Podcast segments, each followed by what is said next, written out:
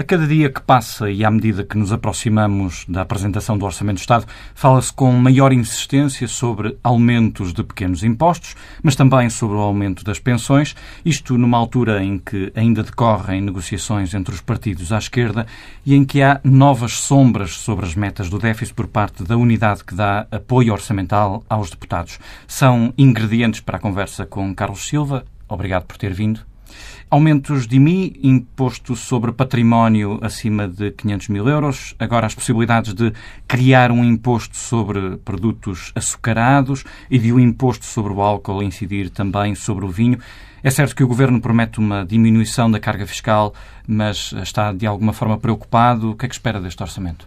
Em primeiro lugar, os meus agradecimentos pelo convite para me dirigir aos ouvintes da TSF, em particular a si também, e dizer-lhe que eh, não estamos grandemente preocupados com a apresentação de orçamentos, só de mais um ao longo dos últimos anos. Se houve orçamentos de Estado que nos preocuparam, foram aqueles que foram apresentados, discutidos, aprovados e implementados com uma colossal carga fiscal durante o programa de ajustamento económico e financeiro. E para 2017 é expectável, no nosso entendimento, que o atual governo e o primeiro-ministro António Costa, de alguma forma, continuem a cumprir os compromissos que assumiram com os portugueses e no Parlamento quando eh, este governo tomou posse em 26 de novembro de 2015. Desagravar a carga fiscal, sobretudo uma carga fiscal muito assente eh, nos rendimentos do trabalho, quer sobre os salários, quer sobre as pensões. E é, portanto, nesse sentido que nós esperamos que o orçamento possa ser apresentado, julgo que é 14 deste mês de outubro, e que o crescimento do país, a necessidade do crescimento económico, que, como sabem, em função das várias, das várias leituras, seja da OCDE, que até tem talvez a visão mais pessimista em relação ao crescimento de Portugal e ao cumprimento dos desiderados internacionais, mas também da, de, do FMI, do próprio Banco de Portugal e do, do Governo, não, nem sempre são coincidentes. O que nós gostaríamos de, de, de perceber é como é que Portugal vai continuar a compaginar aquilo que são as suas obrigações internacionais, e que só de juros continua a pagar cerca de 8.000 a 8.500 milhões de euros por ano, eh, e como é que nós conseguimos que haja crescimento, haja um, um baixar da dívida pública e, acima de tudo, que haja o cumprimento do célebre déficit. O problema das obsessões pelo déficit de 2,5% ou abaixo dos 2,5%, como é, é expectável da parte do Primeiro-Ministro. Já falaremos melhor sobre o crescimento e sobre o déficit, ainda em relação aos impostos. Eh, este tipo de impostos sobre o consumo eh, dos produtos açucarados, chamado Fat Tax, e o imposto sobre o álcool incidir também sobre o vinho, é por aqui, é esse o caminho para fazer acertos orçamentais, transferir os impostos sobre o trabalho para pequenos impostos de consumo? É importante, na nossa leitura, que, que a carga fiscal sobre os rendimentos do trabalho seja desagravada. E, portanto, nós percebemos que, ao nível da, da arrecadação de receitas fiscais, que o Governo tem que encontrar alternativas. Portanto, não, as exportações estão, digamos, aqui num ritmo eh, pouco consolidado, ainda pouco consistente em termos de crescimento. O Primeiro-Ministro sempre disse que era pelo consumo que se podia também objetivar o crescimento económico. Para haver consumo por parte dos cidadãos é necessário haver rendimentos. E nós percebemos que para haver rendimentos tem que haver simultaneamente um desagravamento da carga fiscal e, digamos aqui, um aumento salarial, seja por via da negociação coletiva, seja pela atualização do salário mínimo. E, portanto, a fuga, eh, neste caso, poderá incidir sobre os impostos indiretos. E nós não vemos inconveniente que também no seio de uma discussão parlamentar que sejam encontradas alternativas. Eh, eu devo dizer-lhe que o tabaco, o álcool, o imposto sobre as petrolíferas, por exemplo, eh, também sobre as bebidas açucaradas, eh, em alguns aspectos, vem ao encontro de recomendações da Organização Mundial de Saúde, que permite, precisamente para não haver grandes gastos de saúde em medicamentos e, naturalmente, em acorrência ao Serviço Nacional de Saúde, que possa haver também uma contraposição da parte de algumas medidas políticas que incentivem os consumidores a consumir menos açúcares e mais bebidas saudáveis saudáveis. O tabaco, como sabe, enfim, eu não, não sou contra o vício do tabaco, mas não fumo. É proibido fumar nos, nos recintos fechados e, portanto, eu acho que há vícios que devem ser pagos. É preferível aumentar o imposto sobre o tabaco ou sobre as bebidas alcoólicas do que aumentar os impostos sobre os rendimentos do trabalho. E, portanto, aqui vejo que a transferência da carga fiscal para estes impostos indiretos poderá ser uma solução que nós não contestamos. Agora depende de quais são os valores em causa em, em cima da mesa. Em relação ao IRS, sabemos que a sobretaxa vai ser eliminada, mas ainda não sabemos se tem início o alargamento dos escalões do IRS, onde se concentra boa parte da austeridade que vem do tempo da Troika e que António Costa uh, tem inscrito no programa de governo, mas que ainda não cumpriu esse alargamento de escalões. Acha que este orçamento devia trazer já essa novidade? Devia, ou ainda é cedo? Devia trazer. Devia trazer na nossa ótica, porque nos últimos anos tem sido a classe média a pagarem com um olho de, de, de pau, como se costuma dizer, eh, o custo da austeridade e o custo da crise em Portugal. Ora, inclusivamente nos rendimentos do trabalho, há hoje um, fa um fator que não, não, não é eh, não é um fator a desconsiderar, que é o facto, por exemplo, muitos trabalhadores têm salários dentro de um determinado escalão e que se fizerem horas extraordinárias, ou seja, mais trabalho, no sentido de vir ao encontro da produtividade tão almejada pelas instituições internacionais, o facto de terem recebido o trabalho extraordinário no final do mês, sabe o que é que acontece? Há uma subida de escalão, como há poucos escalões, essa progressividade imediata no escalão seguinte permite que os trabalhadores com horas extraordinárias recebam menos salário do que o que estavam a receber se for só uma remuneração base. É uma distorção que importa naturalmente corrigir. Ora, isso pode ser corrigido naturalmente com a, integração da progressividade mais mais escalões. E o GTE aquilo que defendeu e continua a defender é que o IRS para 2017 já deveria contemplar mais escalões. E, portanto, temos neste momento 5, já tivemos 8, pelo menos uma reintrodução. Se são, são 7 ou se são 8, era importante dar esse sinal ao país. Mas de forma progressiva ou de forma imediata, de uma só vez, o regresso aos escalões anteriores? Nós não colocámos essa questão nem a abordámos. O que importava é dar um sinal ao país e à classe média de que efetivamente há um desagravamento da carga fiscal e aqui há uma progressividade. Se este ano 2017 2017 já houvesse a reintrodução de mais um escalão e em 2018 mais outro, não vemos inconveniente em que o assunto seja progressivo. Agora, que era importante que fosse dada essa, essa benesse esse desagravamento claramente ao imposto direto e ao IRS, que tanto custou às famílias portuguesas, sobretudo à classe média, naturalmente que era importante e nós reclamamos que possa ser já tido em consideração para 2017. Uhum. No próximo ano, os funcionários do Estado terão salário na totalidade, sem cortes, ao longo de todo o ano, e isso é suficiente para que António Costa rejeite aumentos dos salários dos funcionários públicos no próximo ano. O GT compreende se não houver aumentos?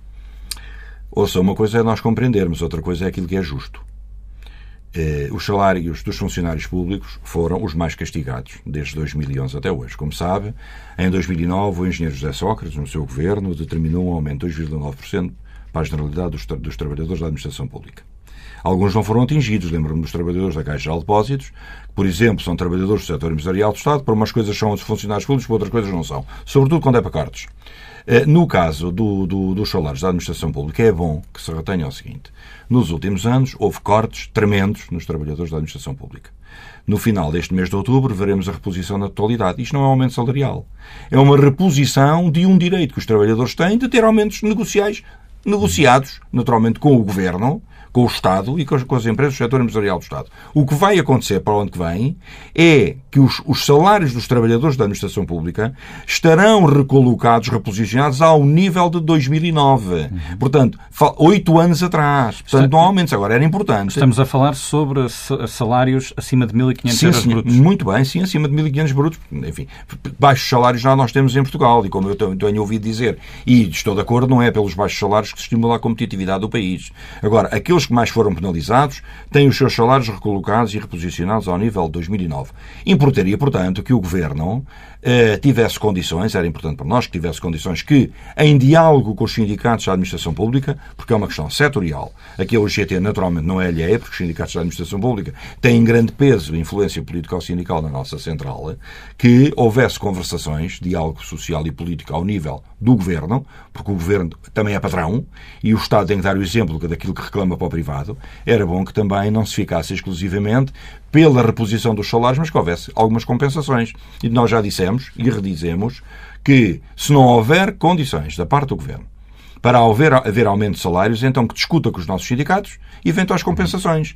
Podem passar por mais dias de férias, podem passar, enfim, por menos horas de trabalho, podem passar por outras formas, de, por exemplo, a alteração da, dos escalões remuneratórios, a alteração da, da, da, progressão das carreiras. Portanto, há aqui um conjunto de matérias que podem estar em cima da mesa. Quem melhor para discutir isto, senão os sindicatos da administração pública conhecem de fio para fio esta matéria. Eu acho que valia a pena o Governo abrir aqui a porta à negociação para discutir eventuais compensações, caso efetivamente se comprove que não há condições da parte do Governo para haver aumentos salariais na função pública.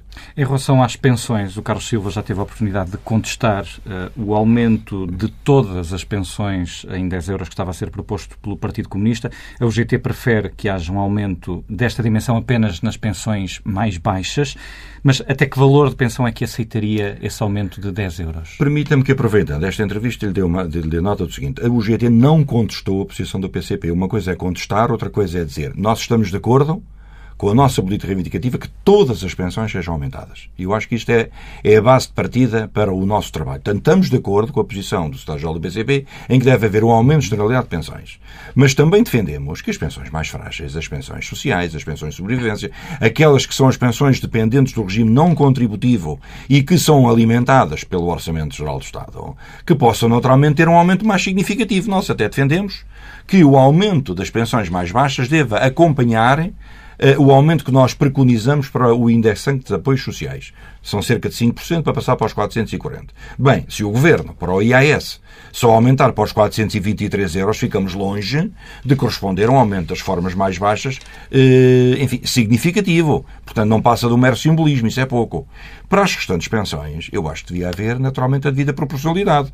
Agora, fazendo as contas, se efetivamente 5%, que era o que nós desejávamos para as pensões mínimas, sobre 200 euros são 10 euros. Todas as outras mais altas, naturalmente, é mais de 10 euros. Uhum. Se os valores forem estes, nós estamos de acordo com a proposta apresentada pelo Estado-Geral do PCP. Se o valor não acompanhar a proposta que nós fazemos para o IAS, se ficar só nos 423, temos aqui um aumento, desculpe, mas é um aumento de, se não estou em erro, 1%. Portanto, 1% é minimamente eh, inferior àquilo que para nós é, é, é reputado de, de, substancial. Portanto, ou se aumenta ou, ou não se aumenta. E, nesse sentido, acho que valeria a pena uma discussão em sede de concertação social para verificar qual é o peso e a acomodação e as consequências que este aumento externalizado de pensões, seja com 10 euros ou seja com outro valor qualquer, tem no regime de pensões e, sobretudo, na sustentabilidade da segurança social. Em relação às pensões mínimas, o Primeiro-Ministro fez questão de dizer que nem todas as pensões mínimas correspondem necessariamente a baixos rendimentos. Ora, o Bloco de Esquerda e o PCP recusam qualquer condição de recurso eh, nas pensões mais baixas. O PSD também já veio interpretar esta declaração como um anúncio de corte de pensões. Como é que o Carlos Silva vê este debate? Nós vemos que esta matéria deve ser tratada com justiça social e com sensibilidade. O facto das pessoas poderem receber pensões, se têm direito às pensões, é porque, no caso das pensões mais baixas do regime não contributivo, foram-nos atribuídas pelo Estado. Se tem rendimentos e património, é uma questão de o Governo, através da autoridade tributária, verificar se, através da aplicação de impostos a todo, ao, digamos, ao património eh, imobiliário, naturalmente, já toda a gente sofre e é penalizada no sentido da justiça fiscal. Agora, se há pessoas que têm reformas mais altas, as reformas mais altas, quem as tem é porque mereceu tê-las. E eu acho que nestas questões nós temos a reforma que merecemos pela nossa vida de trabalho. E há muitos trabalhadores que conseguiram amelhar, conseguiram fazer poupanças. Eu acho que era um erro tremendo avaliar a aplicação de pensões e criar justiça na aplicação do valor das pensões em função do património que cada um tem. Uns amealham, outros não conseguem amealhar. Eu acho que isso seria um desincentivo à poupança. Portanto, acho que o Governo deverá avaliar muito bem a forma como vai fazer incidir Uh, enfim, uma outra tributação ou alguma penalização a quem tenha. Tendo pensões mais baixas, pode ter rendimento predial. Porquê é que não há de ter? Não recebeu heranças dos pais, dos avós lá na, na província? Porquê é que não há de ter terrenos rústicos que têm um valor patrimonial de alguns cêntimos? Portanto, eu acho que estas questões devem ser analisadas com muita cautela para não se criar, naturalmente, uma grande injustiça. Preocupa-o a situação atual da Segurança Social? Não. Não me preocupa a situação atual. Mas preocupa-me eh, naturalmente a situação futura. Hum. Como sabe, nos primeiros meses do ano, a informação que a UGT recebeu, até porque faz parte, enfim, do Conselho Consultivo e dos Fundos de Garantia de Compensação de Trabalho, do Fundo de Garantia Salarial, na nossa análise, a Segurança Social tem superávit, portanto, ao longo uhum. deste ano. Significa que as atualizações dos salários mínimos também são um reforço para a Segurança Social, independentemente da questão da TSU. A verdade é que é um reforço efetivo de mais benefícios para a Segurança Social. O que podemos discutir, e estamos disponíveis para o discutir em sede de concertação social, e até ao momento o Governo ainda não apresentou essa discussão, enfim, num patamar que permita que ela, esta discussão faça parte da ordem de trabalhos da concertação social, é discutir fontes alternativas de financiamento. Eu acho que, para o futuro, é importante que as questões possam ser esclarecidas, mas para já não estou preocupado em relação ao atual momento da Segurança Social em Portugal. Mas a Segurança Social precisa de uma reforma? Poderá precisar de uma reforma, nomeadamente e exclusivamente ao nível dos, do, do como lhe disse, das, da, fontes das fontes de financiamento da Segurança Social. Claro que há matérias que nós estamos preocupados. Quando discutimos Segurança Social, discutimos emprego. Se há menos gente a trabalhar, se há menos descontos, se há menor natalidade, se há menos gente no mercado de trabalho, precarização tremenda e segmentação do mercado de trabalho, uma, as pessoas vão para a reforma cada vez mais cedo, há uma, continua a haver uma elevada taxa de desemprego, naturalmente que os cofres da Segurança Social se ressentem, portanto eu acho que é importante primeiro discutir as questões das fontes de financiamento. E, se for necessário, depois desta discussão, que não está feita, então importará ter, ter visão para perceber se é necessário fazer uhum. algumas alterações ao regime da segurança social que neste momento conhecemos. Há questões com que nós não concordamos. Uhum. A introdução do fator de sustentabilidade criou algumas distorções. Quando é que o trabalhador vai para a reforma? Hoje nenhum trabalhador sabe quando é que vai para a reforma. Nós até defendemos na nossa política reivindicativa que devia ser definido pelo Governo uma idade legal de reforma, que nós não sabemos qual é. em, em, função destas questões, eu acho que valia a pena, naturalmente, que qualquer reforma posterior que venha a ser feita para a Segurança Social depois do Ministro Vieira da Silva, que é o atual titular da pasta. Foi ele que fez a última, julgo que em 2008 ou 2009, que se possa partir para uma discussão séria, mas que garanta, não do ponto de vista partidário, mas do ponto de vista da intervenção na Assembleia da República e também com os parceiros sociais, quais são as melhores formas de garantir a sustentabilidade futura, porque atualmente eu julgo que há condições para vermos as coisas com, de uma forma positiva. Precisamente, há condições para fazer essa reforma, para pelo menos começar essa discussão, e já agora vontade política? Os parceiros sociais, eu só posso falar por eles, os parceiros sociais nunca colocaram isso em causa. Naturalmente, os parceiros sociais estão à espera que o governo dê um sinal e que introduza esta matéria. Agora, como eu já disse noutros momentos, eu acho que há reformas estruturais na sociedade portuguesa que é fundamental serem discutidas eh, que sem que isso se transforme numa carela partidária, porque as carelas partidárias têm sempre uma, uma distorção, é que em vez de clarificarem, confundem. E a opinião pública tem, tem necessidade de perceber que o regime geral de segurança social é exclusivamente alimentado pelas contribuições dos trabalhadores e dos empregadores. O Estado não mete lá onde estão, só, só, só contribui para as pensões do regime não contributivo. Ora, a Segurança Social não é do Estado. E quando nós falamos em Segurança Social, os trabalhadores e os empregadores têm que intervir, portanto, discutir. As questões no Parlamento, com certeza, o Parlamento é soberano, estamos em democracia, que se discuta. Mas os principais interessados, aqueles que alimentam exclusivamente com os seus salários e com os seus descontos a Segurança Social, somos nós que trabalhamos, e todos nós, os trabalhadores, e aqueles que descontam para lá Portanto, os 23,75 mais os 11% de cada trabalhador. Uhum. Nos últimos dias, eh, na última semana, a UTAU lançou um relatório. Eh, é verdade que o Primeiro-Ministro mostrou-se muito confiante depois da última execução orçamental, mas a Unidade Técnica do Parlamento, que dá apoio orçamental aos deputados, disse que até ao final do ano seria necessário arrecadar mais 3.500 milhões de euros de impostos do que nos mesmos quatro meses do ano passado. Uh, e ao tal, uh, não lhe parece verosímil este, um, este ajustamento? Uh, o que é que lhe parece? A OTAU tem, tem o peso que tem na apreciação dos números e da, do cumprimento e da execução orçamental. Nós não temos dados. portanto, caberá naturalmente ao Governo analisar muito bem, sobretudo na proposta que vai apresentar do Orçamento de Estado, como é que vai suprir essa lacuna portanto tem que arrecadar impostos. Nós achamos que preferia, era preferível, naturalmente, que o controle das, das, despesas públicas fosse naturalmente pelo lado da despesa e não pelo lado da arrecadação de impostos. Mas, enfim, mas uh, não me cabe a mim meter prego nem estopa na, na posição governativa. A uma central sindical cabe-lhe, acima de tudo, defender os direitos dos trabalhadores e os rendimentos do trabalho e, e perceber se há ou não há condições para crescer. Agora, o que percebo é que Portugal continua a estar num colete de forças quer por força de internacionais, quer até por, enfim, por alguma crispação que ainda existe na sociedade portuguesa e que se vai mantendo, eh, nomeadamente ao nível de partidário. Eu julgo que cabe ao Governo também contribuir para dissipar eh, alguma desta crispação.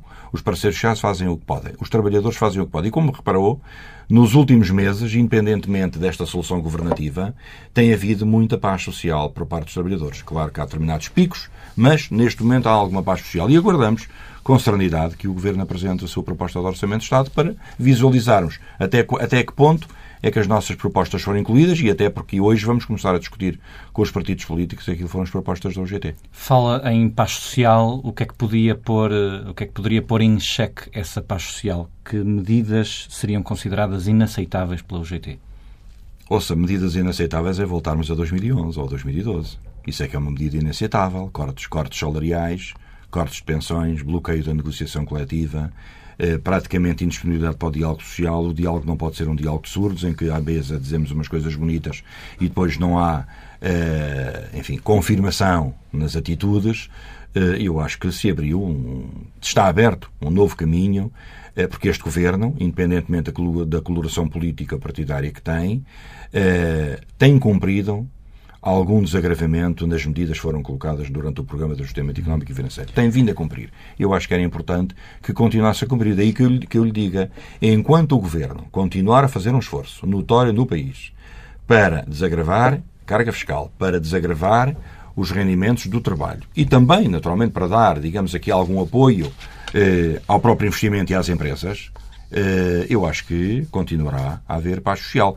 Mas também para haver ainda mais paz social e para os parceiros sociais sentirem verdadeiramente integrados na construção deste novo paradigma que será crescimento económico, mais emprego e melhor emprego e continuar com equilíbrio e coesão social, eu acho que era fundamental neste momento o Governo e os parceiros sociais conseguirem um acordo de concertação social a médio prazo. Eu acho que isso é fundamental. E acha que é possível? Mais acho, desejável? Acho. É, é desejável. É desejável até para dar nota ao FMI, à Comissão Europeia, ao Banco Central Europeu, que um acordo em relação à política salarial e à política de compromissos é entre os parceiros sociais e o Governo, é tripartido, não é uma decisão política daquelas levianas que às vezes podem aparecer, ou porque, em função das circunstâncias, o que é hoje verdade, amanhã é mentira, para nós, parceiros sociais, um acordo de concertação social iria dar um respaldo ao Governo em relação a algumas das políticas que naturalmente têm reflexo no Orçamento do Estado, porque o aumento do salário mínimo tem reflexos para cerca de 220 mil a 250 mil funcionários públicos, são os que ganham salário mínimo nacional, mas também tem reflexo no privado. Ora, quando são os empregadores a dar o ok, a dar a mão para isso, enfim, vamos aguardar que isso possa acontecer, estou convencido que sim. A UGT defende 565 euros eh, para o salário mínimo. Eh, a CIP já admitiu um aumento para valores próximos, mas apenas se o Governo se comprometer em não alterar as leis laborais. O que é que lhe pareceu esta posição das confederações patronais, nomeadamente da CIP? Eu só ouvi a CIP, ouvi as outras dentro da, da reunião da concertação social. Algumas não acreditam que possa haver um acordo, outras têm dúvidas. A CIP, enfim, eh, e o António Saraiva em particular, eh, colocar, acho que tiveram uma posição muito pragmática e construtiva. Não estou a dizer que os outros não tenham tido, eu só ouvi o António Saraiva na comunicação social. E, portanto, aí acho que houve uma abertura da parte da CIP para vir ao encontro das necessidades que nós preconizamos nós preconizamos os 565 porque estão em linha de conta com os aumentos que nós conseguimos, o GT e os patrões e o Governo, nos últimos dois anos. Foi o GT que subscreveu o acordo de 2014 com o Governo do Dr. Passos Coelho, foi o GT que subscreveu o acordo já em 2016 com o Governo de António Costa e, portanto, é o GT, enquanto processo social, o único que subscreve acordos para aumento dos salários mínimos. E a verdade é que essa, essa atualização não teve impactos ao nível do desemprego. Não é do emprego, é do desemprego. Agora, importa verificar se esta média salarial percentual que tem sido conseguida entre 4% e 5%, mais perto dos 5%, se podia ser objetivada este ano. O que é que nós propusemos? Propusemos 565 euros, mas estamos abertos a discutir outros patamares para 2017, para 2018 e 2019. Há uma questão que nós colocamos na nossa política reivindicativa e que vem ao encontro do Governo. O Ministro Verde Silva afirmou claramente em concertação social e só falou por acaso depois da UGT ter falado pela minha voz. A UGT preconiza que, em concertação social, o salário mínimo deverá atingir os 600 euros até ao final da legislatura. Pode até atingir 605 ou 610. E, dá-nos a margem para, ano após ano, 2017, ficaria já decidido, mas para 2018 e 2019, serem encontrados patamares que satisfaçam este objetivo. O objetivo primordial é ter os 600 euros no final da legislatura. Portanto, é um aumento moderado. Quando outros preconizam que devia ser já os 600 euros... A questão... CGTP? Por exemplo, uh, aquilo que nos preocupa, a CGTP e o PCP, uhum. uh, que defendem já os 600 euros. Uh, o que importa aqui perguntar é qual é o impacto que isto tem na generalidade das empresas portuguesas. As grandes empresas suportam? Claro que podem acomodar. As médias empresas também acomodam-se? A esmagadora maioria, estou convencido que sim.